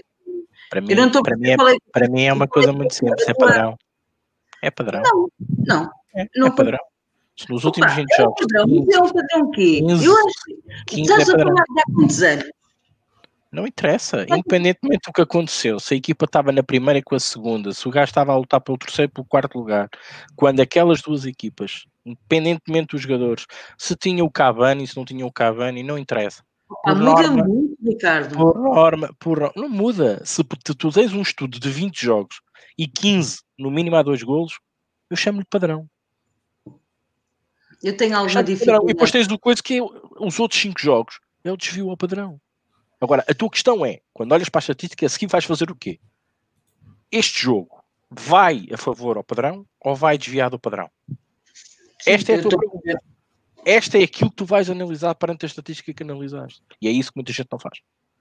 Isso O assim, eu, head-to-head é enganador. O head-to-head é enganador, mas serve eu, eu simplesmente não lhe dou o peso ao head-to-head que muita gente dá, entendes? Eu, eu acho que nós quando olhamos, porque há, tanta- há muitas variações no, das de uma, de, um- de uma, de uma jornada para a outra, opá, há tantas variações. Tu podes ter ali jogadores-chaves a jogar, depois podes ter lesionados e a coisa pode Perfeitamente certo. desviar. Estás perfeitamente certa, mas tu tens um historial de 20, de 20 anos de jogos a jogarem duas vezes por ano. entre aspas, duas vezes por época, Uhum. onde tens, uma, onde tens um, um padrão de pelo menos dois golos tens, pá, tens respeitar isso. Desculpa. Isso é uma estatística Sim. que te entra pelos olhos adentro. E essa tu Sim. tens que valorizar. Tu já partes do princípio e dizer assim: calma, este jogo vai a favor do padrão ou vai a desviar do padrão? E tu já sabes. Se for para o padrão, sabes que no mínimo tens uma aposta com valor, no ambas marcam. Depois tens que ver odds, blá blá blá blá blá blá, não interessa. Mas se for fora do padrão, podes ter um jogo totalmente under e tu vais no under. Agora, ele diz-te alguma coisa.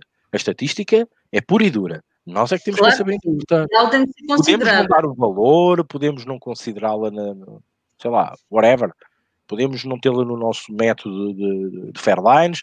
Podemos fazer 30 por uma linha.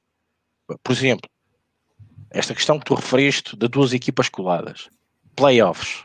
Isto faz-me lembrar a teoria dos campeonatos do- da Europa das fases de grupos e na fase de mata-mata. Normalmente os jogos são todos andando, ninguém quer perder aquele jogo. Vão todos entrar com calma, vão passar pela certa, vão procurar o gol pela certa, para não se exporem lá atrás, para não sofrerem no gol, porque depois, se o jogo já vai ser difícil, vai ser duplamente difícil.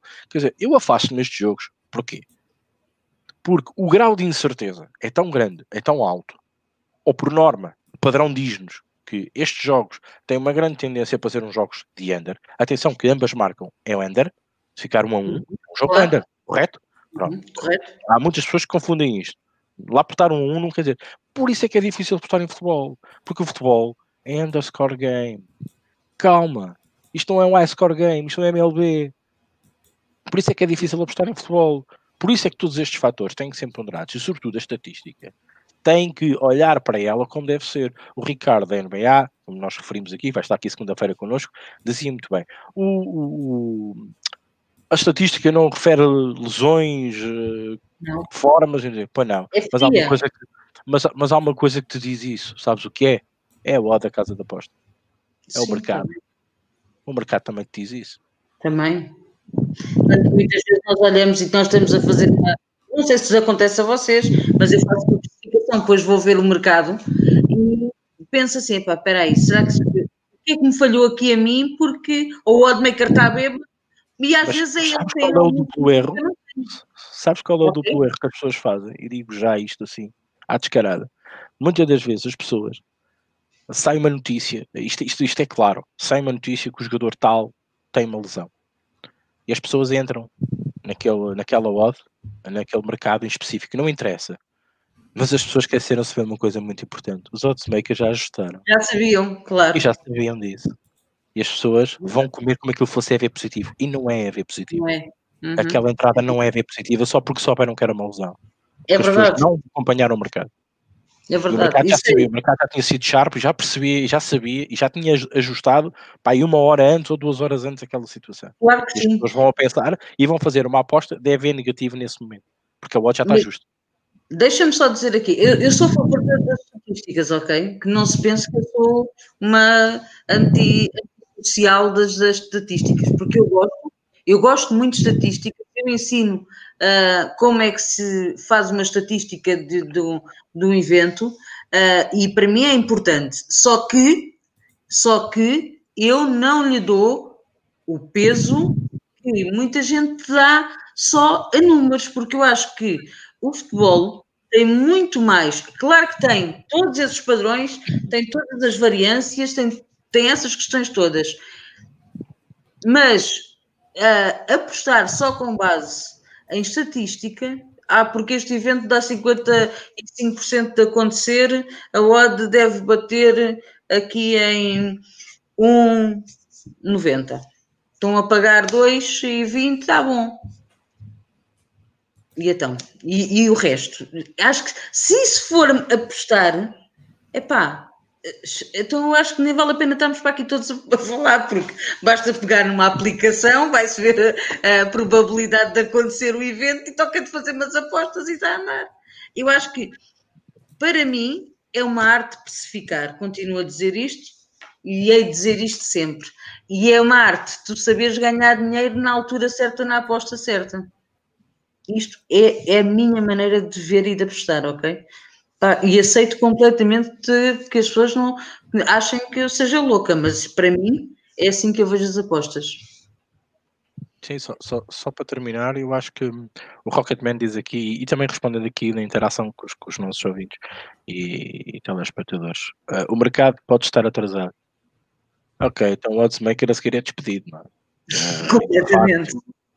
De facto, atenção, estás a brincar com o fogo. Uh, e provavelmente o que vai acontecer a seguir é que vais receber um mail da casa de apostas a dizer que aquela odd não estava correta e a tua aposta foi devolvida.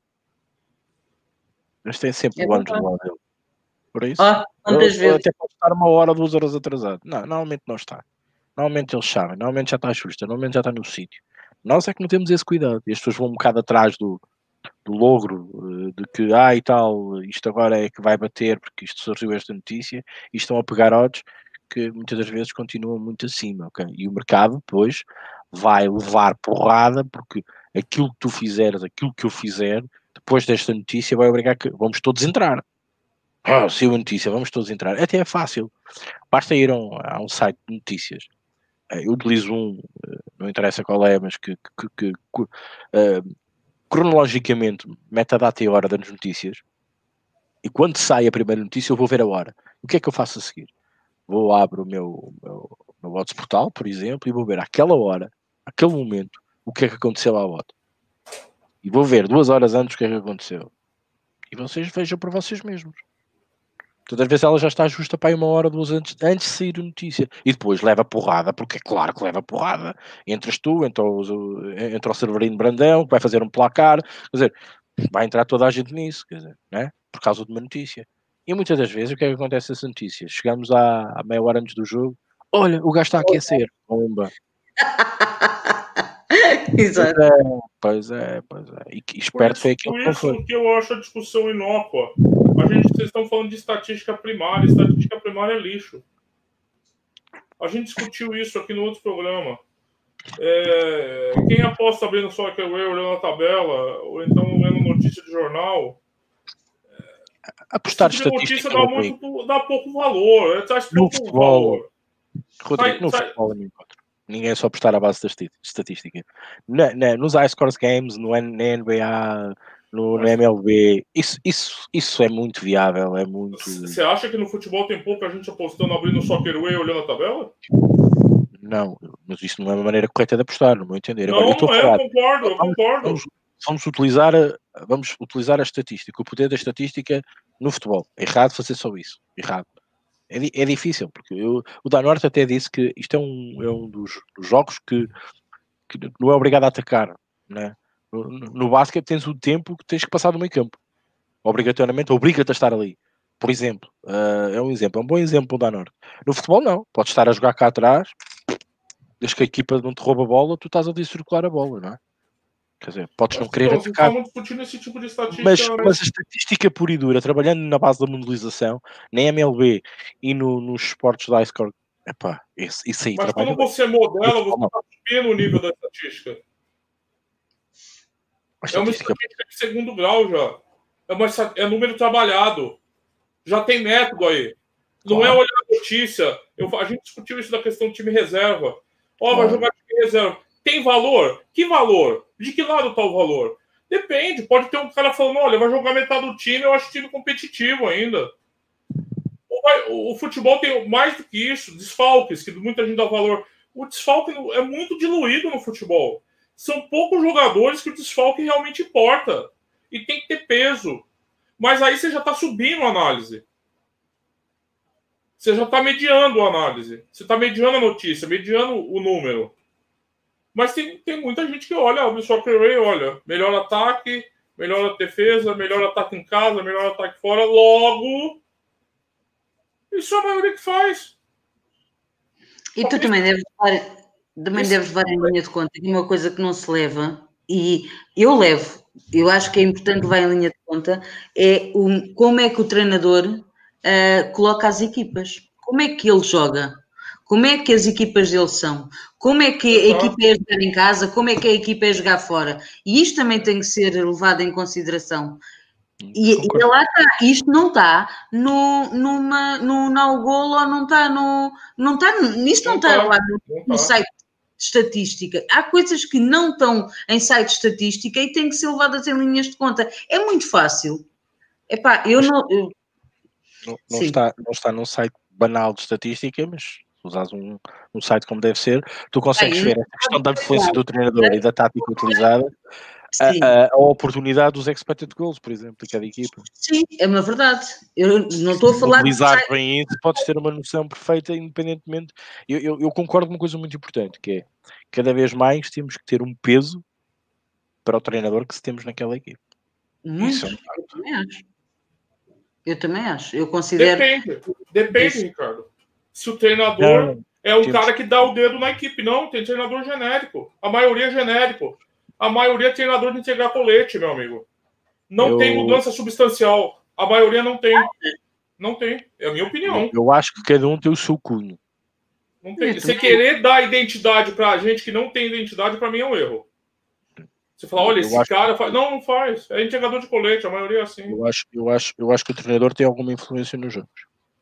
Calma aí. Ou, ou, da maneira como a equipa joga. Calma, calma aí. Você falou, a gente estava falando primeiro que cada vez o treinador vai ser mais crucial. Isso é uma coisa. Eu acho que não. Outra coisa é achar que o treinador, agora você falou, tem influência no jogo. Obviamente que tem. Obviamente Olha. que tem. É um interveniente. Para mim é um interveniente também. Só que de, eu acho que tão, você pode encontrar um padrão tão forte, assim, tão, tão identificável, sabe? Tão assim, singular. Uma coisa que padroniza tanto, uma coisa que dá um diferencial tão grande. São poucos. Olha, o, o Santa Clara deste ano, depois nós falamos de o Santa Clara deste ano e vamos ver o Santa Clara Pro do ano que vem com o, o treinador que, que foi para lá, com agora esqueci-me do nome dele, do que era do, do Boa Vista, como é que ele se chama? Boa Vista e do Marítimo, sim. sim. Vamos ver como é, que, como é que o, o, Santa Clara se vai comportar. Vai ser uma equipe diferente. Daniel Ramos. Daniel. E eu acho que isso também vai depender da liga, gente. Tem a, cada liga tem uma característica. Claro que tem que a Premier League mantém o técnico 37 anos em cada time, quase. Você chega no Brasileirão, é a mesma coisa? Com 31 de, treinadores. Rodrigo, o, o, o, treinador, o treinador brasileiro é aquilo e aquilo mesmo. Ponto. Mas em Portugal já não é assim, né? Temos que pensar então, que mas é o que eu estou falando. Olha, estamos separando duas nuances. Mas mesmo no Brasil, quando era o Jesus ano passado, o São Paulo, dá para você fazer isso que você falou. Claro.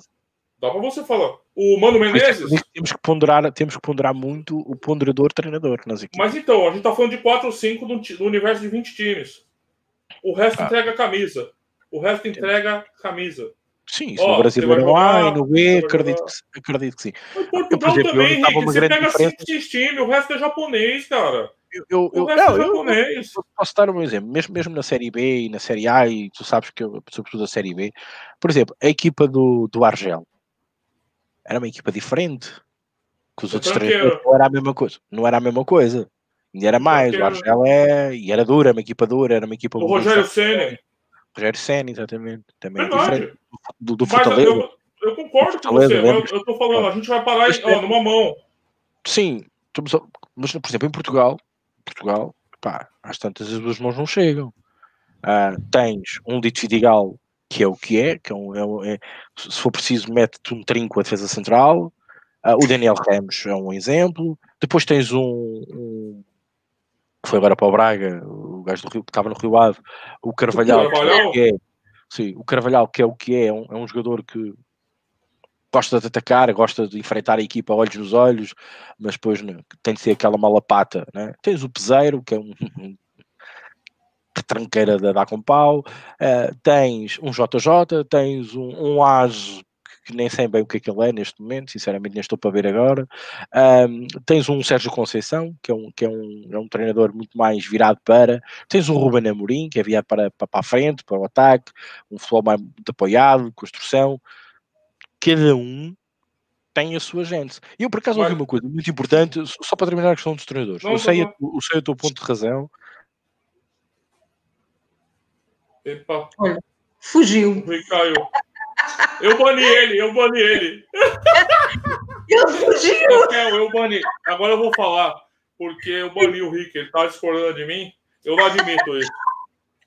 Eu não admito isso, eu já avisei ele mais de uma vez. que não pode discordar de mim na emissão, senão eu vou banir. Vai ser assim agora, Ricardo. Agora você vai ser assim. Tá bom, Ricardo Mato? Fica ouvindo aí, está bloqueado, não vai poder entrar na emissão, porque a minha verdade. Fique, que saudade! Foi abaixo. Ele estava a dizer que ia tirar o fio. É. Já não tenho o poder, o comando. O comando é, é meu. O comando é, é meu. Desculpa, foi, foi abaixo porque fiquei aqui sem, sem net interessante. Uhum. Uh, mas para concluindo, uh, a questão dos treinadores realmente são, são, são importantes. Uh, eu percebo a ideia do Rodrigo. O Rodrigo está um bocadinho mal habituado com os treinadores brasileiros, de facto é verdade, é, é, é aquilo e aquilo mesmo, passa o colete, não é?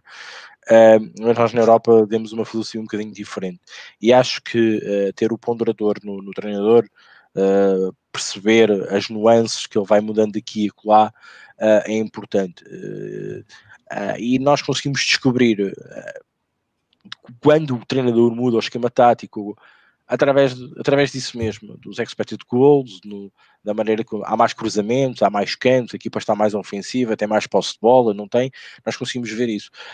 Um, e não é à toa, e o Rodrigo já, já sabe isso, que eu já partilhei com ele até, pá, alguns sites de, que, que apostadores veem, pá, análise polidura tática das equipas. Isto chega ao ridículo, é? quer dizer, isto chega ao ridículo, mas eu acho que é importante hoje em dia olharmos para o treinador. Uhum. Deixa eu falar, eu entendo o seu argumento, mas eu acho que a gente tem que tomar cuidado para não achar pelo em ovo. Eu entendo que para você dar tanto peso assim para treinador, são treinadores que têm filosofias de jogo. Eu acho que a gente tem que separar qualitativamente treinadores que têm filosofias de jogo implementadas com treinadores que têm características. Então, como você falou, o Argel é mais defensivo, mas ele não é um cara que tem uma filosofia de jogo, Ricardo. E Brasil, igual Portugal, os treinadores não recebem condições plenas para implantar toda a filosofia de trabalho dele. O cara chega no clube, é aquele jogador que vai ter lá, é aquilo que vai contratar, é isso, se vira. Majoritariamente são poucas equipes, aqui no Brasil menos, aí, mas aí em Portugal também, nem, olha, Benfica e Porto só. Nem esporte tem o que quer à disposição. Então o cara que vai chegar lá, ele tem limitações enormes para impor uma filosofia própria. Ele vai se adaptar à realidade que está posta para ele, e isso acaba é, igualando os treinadores. Quando eu falo de distribuidor de camisa, é um cara que não tem muito recurso para implementar uma coisa ou outra. Os caras que tem, a gente reconhece. A gente fala do Sene, São Paulo, do Jesus, mas o Jesus mesmo, Rick, é, muita gente argumenta uma coisa interessante aqui. É jogar ele no Havaí, igual foi o outro lá. Qual é o nome do outro lá que foi pro Havaí? Ah, cara. Sim, o, o Paulo Bento. Então, não, não, era um outro. Um, um ah, o velho. O Bento foi pro Cruzeiro. Bom, depois você lembra. O Paulo Bento foi foi pro Cruzeiro, sim. Então, é, é, talvez o Jesus tivesse a condição de é, colocar a assinatura dele. Então, eu acho que a gente tem que, no caso dos técnicos, ter muito cuidado com a capacidade que eles têm em, deles e do time que eles estão indo de impor a filosofia de trabalho deles. Para aí sim a gente considerar. É, aí dosar o peso. Aí, nesse sentido, eu concordo com você, porque é, o São Paulo, com o Fernando Diniz, por exemplo, que ontem foi eliminado pelo Mirassol, a gente pode colocar lá em cima. Que, por bem ou por mal, por bem ou por mal, são técnicos que colocam a assinatura deles. Em qualquer time. O Diniz pode jogar lá ser rebaixado, mas ele está jogando daquele jeito lá. E até é inconsequente, muita gente considera ele por causa disso. Mas o fato é que permanece a identidade, mas são poucos, eu acho, nessa questão dos técnicos. Siga. Deixa eu ler mais os comentários de fechar, né, Rick? Sim, claro. É, deixa eu ver que teve muito comentário. Vou pedir para todo mundo se eu não posso, se eu não, eu não vou conseguir ler tudo hoje. E depois a gente guarda, né? Numa próxima missão a gente passa essas perguntas para a Raquel responder também.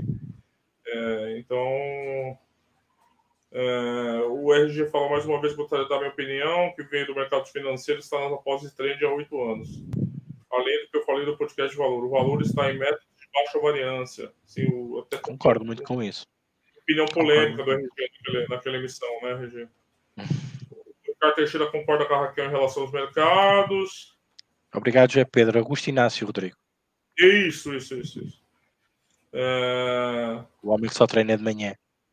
É só de manhã? Também. É bom. Dá pra tirar um ronco depois do almoço, pô. é... Tá, tá, tá. Hum, deixa eu ver aqui. O, o, Rico disse colocar as stats do confronto direto é outra pessoa que analisa o mesmo jogo, não coloca. Chegamos a um preço para ter umas odds diferentes. Podemos estar a perder oportunidades? Ai, ai. Interessante essa pergunta. Não, não tenho uma resposta fácil, cara. Você pegar. A oportunidade estamos sempre a perder, não é, Rodrigo? A partir do momento em que analisamos aquilo, as oportunidades vêm-se. Nós temos uma oportunidade, achamos que não devemos ir. Porque aquela é uma oportunidade que nós temos dúvidas, digamos, sobre ela. Não vamos, mas a seguir vamos ver, pumba, bateu. Ia pá, se eu soubesse. Eu achei interessante ele falar: olha, uma pessoa, o Ricardo usou o head to head para no método dele para chegar num, num, preço. Eu não usei e a gente chegou nas mesmas horas que eu e você. É... Mas pode ser o acaso também, né? Sim. Pode ser os acasos. Se a gente trabalha com variedades diferentes, nada impede de chegar ao mesmo preço. Mas é o acaso. É uma questão que pode ser só o mero acaso. É... Quem se faz refletir com isso é o mercado. É, o, os, os afunilares nos mercados dão mais lucro. Vocês falam muito de mercado, gente. Eu não. o, mercado, o mercado existia antes de eu chegar nas apostas, continua existindo. Se eu fosse faltar por ele. E há quem diga que ele é o mais indicado para. Para mim não é. Eu já expliquei aqui a, a minha filosofia. Correr atrás do mercado é correr atrás do próprio É, vou dizer que para live ainda tem valor nos mercados. Live com isso do Money Live. A diferença entre valor e linha é quase sempre nula. Tatã, que boca injusta, o Ricardo, o Rocketman, não sei do que, qual boca que o Rick mandou. O Rui Dias disse que ele já fez as contas, acho que ambas marcas tem menos valor do que o gol do underdog. É, vale um estudo mesmo. No estudo você pode responder isso. O Rodrigo Conforme Martins...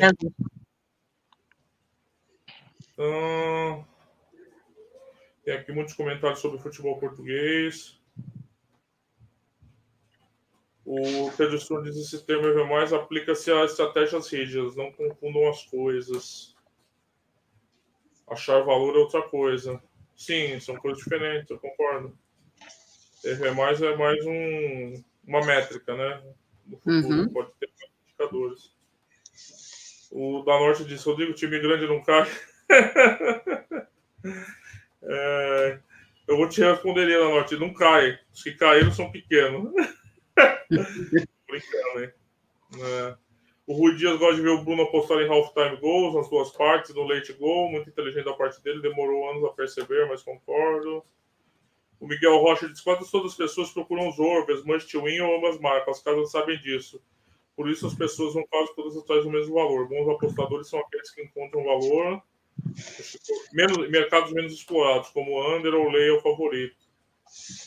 É, eu, como eu disse, eu não gosto dessa. Ah, vamos procurar valor. O, maior valor agora vai estar nesse tipo de aposta. Eu acho que tem que ser uma resposta mais empírica, não conceito nesse caso. Eu já falei aqui, apostas é praxis, gente.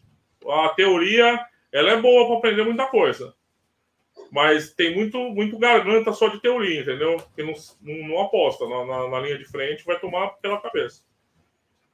Uh, os mercados ajustados, diz o Rui Dias, são ajustados com simples remate. A questão é que, dependendo da casa, o machine learning está sendo aplicado ou não. Eu sei, em Portugal, cinco usam. Pode apostar com valor e não ser lucrativo, basta ter o método não ser bom. Não, aí eu já não concordo, Miguel. Eu não concordo. Não dá, porque uma coisa está atrelada à outra. Uma coisa está atrelada à outra. Se tem um método consegue diagnosticar valor, agora você pode falar, mas o método não, nem sempre vai fazer aposta de valor. É verdade.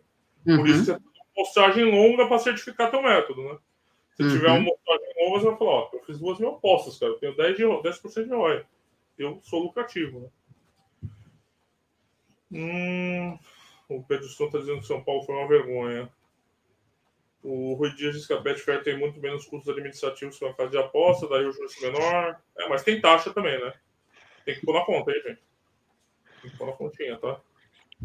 É, passei aqui só para mandar um forte abraço, Luiz Batista. O Pedro Strom fala que a Betfair tira 6, 7%, aumentou para 12 em alguns países, mas do lucro do vencedor. Cuidado com isso. É, tem, que, tem que pôr na conta. É...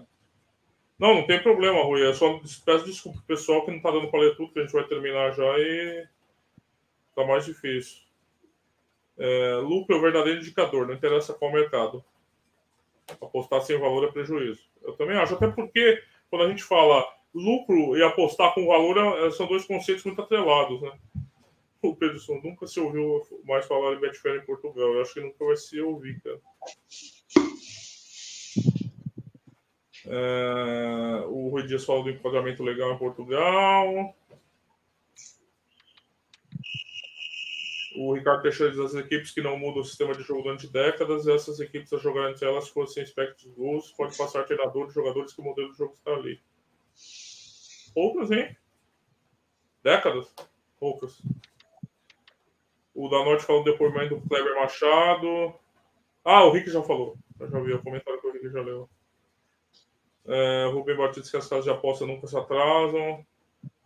Olha, teve uma época na América do Sul que se atrasavam, mas era a casa europeia tal, que dá para explorar, né? As asiáticas é difícil, porque elas estão pegando de segunda mão as odds, então já tá tudo traçado ali, né? O Rui Dias fala: peso para os senadores entre a disputa e o mesmo é importante. Peso para o árbitro, para os fiscais de linha, concordo perfeitamente. É, tem que tomar cuidado para você ter tanto peso que não vai conseguir mais pesar nada, gente. Eu acho que isso é um dos parâmetros que as caras já estão incluindo no algoritmo do Moneyline. O Severino Brandão, o rolê esse dele. Ó. Macho que é macho vai ao tasco, bebe majola, faz um placarzinho, vê o dinheiro que tem na carteira e faz quase a win. Só deixa mesmo os trocos para tomar o café depois. Ainda bem que eu sou fêmea. Os caras são foda, mano. Os caras são duros, viu, mano? Ai, caralho. O Inácio, olha aí, Ricardo Teixeira, o Inácio cravava mais tabaco do que o mendigo pede de comer. Aí, lá, é. É, foi, foi novidade o Ederson, hein, Tertuliano? Foi novidade. Né? O Rocketman que a boca do Portimoniense, não se queixar porque o Jackson falhou o pênalti contra o Porto. É, o Christopher Tavares está perguntando se alguém sabe o que se passou no jogo de amanhã do que, do para as odds do empate estar a 2,64 na Betfair. Ah, não acredito. Odd baixa para empate na Série B italiana? Nunca vi isso aí. ver com a situação. Você está reclamando é... Já teve final de ano na Série B italiana com empate a 1,30 na última rodada, meu amigo. 1,30. 1,30.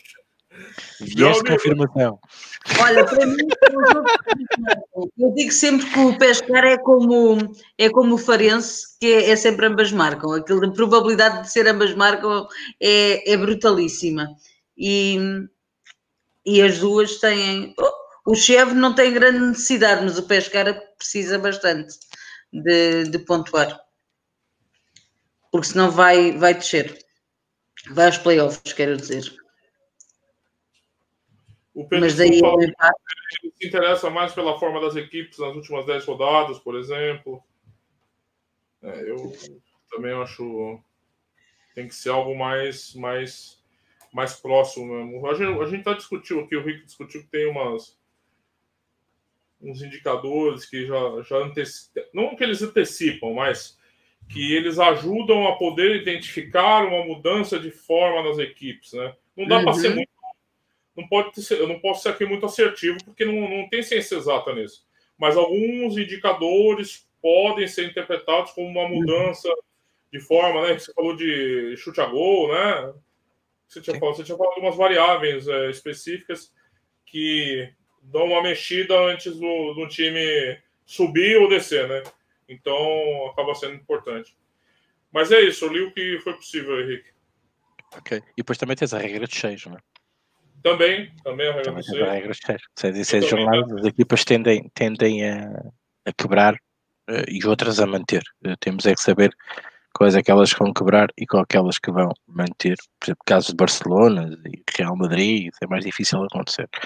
Mas muitas das vezes também uh, a tabela é enganadora e às vezes a gente pensa que ela está a cair é quando ela vai despencar, porque vamos imaginar uma equipa mais fraca joga com Porto, Benfica, Sporting, a equipa está cá em baixo e as, e as casas de apostas, esta equipa é uma desgraçada mas eles jogaram contra os três primeiros. A seguir vai jogar com uma equipa que está no mesmo índice de tabela e as coisas já não é bem assim. Por isso não, a tabela também é mentirosa, como já falámos aqui. Uhum. Um, mas pronto, uh, epá, falámos um bocadinho de tudo, uh, sinceramente, uh, de tudo o que já fomos falando aqui, agora também na companhia da Raquel, que também deu a sua opinião e extravasou também aqui aquilo que lhe apeteceu dizer quando estava ali atrás dos caracteres. Um, e acho que é mais uma vez mais um, um podcast importante uh, para o vosso crescimento, para o nosso crescimento, porque é isto mesmo, é esta luta, é este desafio, é, digamos, é esta, este caminho que, que, não é numa autoestrada, mas sim numa, numa estrada muito secundária, um, que nós fazemos o nosso caminho para sermos chamados os EVs positivos, sermos prestadores uh, onde vamos uh, uh, rentabilizar o nosso investimento, ok? As apostas são isso mesmo, é um investimento, temos que encarar como tal, mas também temos que sobreviver para tal, não é? Por isso, não há nenhuma ciência exata, não há nenhum método infalível uh, e isto não é fácil. Porque não estávamos todos ricos, nem sequer havia programas de podcast a explicar como é que se fazia, ou deixava de fazer, ou cursos, ou tretas, whatever. Um, era tudo muito fácil, qualquer pessoa no seu senso comum uh, chegava como o Severino Brandão faz, bebe uma jola, bebe um café, uh, dá dois murros no peito e aposta no placar. Isso era muito fácil de fazer e, e, o, e, o, facto é que isto é mais do que isso. E também gosto muito de ver o Zaverino Brandão e ele sabe que eu, eu, eu gosto da presença dele, a personalidade dele, eh, na maneira como está nas apostas. Vir ver programas que falamos muito de apostas online realmente é um passo que o Severino está a tentar dar um caminho, um caminho uh, engraçado de fugir do mercado físico passar para online, pelo menos ver os nossos programas, os nossos podcasts, é sempre um, uma presença assídua e, e, só me deixa contente de o ver aqui, uh, sabendo eu que, como é óbvio, que ele é um dos exímios apostadores de, de, de, de placar, como, como, como ele diz, intitula-se como tal. Mas pronto, é um apostador uh, como outro qualquer, como é óbvio, mas utiliza muito o placar para fazer as suas apostas. É bom que eu esteja também no online e perceber os conceitos no online uh, e que também tente prender alguns e que os passe para apostar no placar, porque não? Porque basicamente é a mesma coisa. Agradecer. Também Rodrigo. que o Netuno vendo cursos aqui, são comentários sempre muito, muito interessantes também. O Netuno também é verdade. Entretanto, uh, agradecer a presença da Raquel, a todos os comentários, fomos lendo os possíveis. O do Rodrigo também tentou aqui ler pelo menos aqueles que mereciam resposta um, e também uh, mereciam discussão uh, e opinião de quem está deste lado. Obrigado a todos. Agora vou passar aqui a fazer a ronda para nos despedirmos então e um, Rui Silva e o Severino aposta online de fonte segura. Eu sei, ah, Severino, está a descobrir a careca. Mas pronto. Uh, obrigado a todos. É bom esta, estas brincadeiras e, e estarmos aqui discutir amalamente sobre as coisas e de uma maneira divertida. Rodrigo, Raquel, muito obrigado. Rodrigo, força. Eu que agradeço, Rick, agradeço a presença da Raquel mais uma vez. Muito obrigado pela presença, Raquel. É, agradeço os comentários de todo mundo, mesmo aqueles que eu não pude ler pelo, pela urgência do tempo aqui. Mas depois eu vou separar e os que ficaram faltando para a gente trazer para o debate do próximo podcast. É, convido todo mundo a acompanhar. Hoje foi pleno, né, né Raquel? Hoje as apostas foram pleno. Raquel é. acertou hoje. Convido todo mundo a acompanhar as apostas da Raquel todo dia no Aposta Ganha, tem as apostas do dia dela.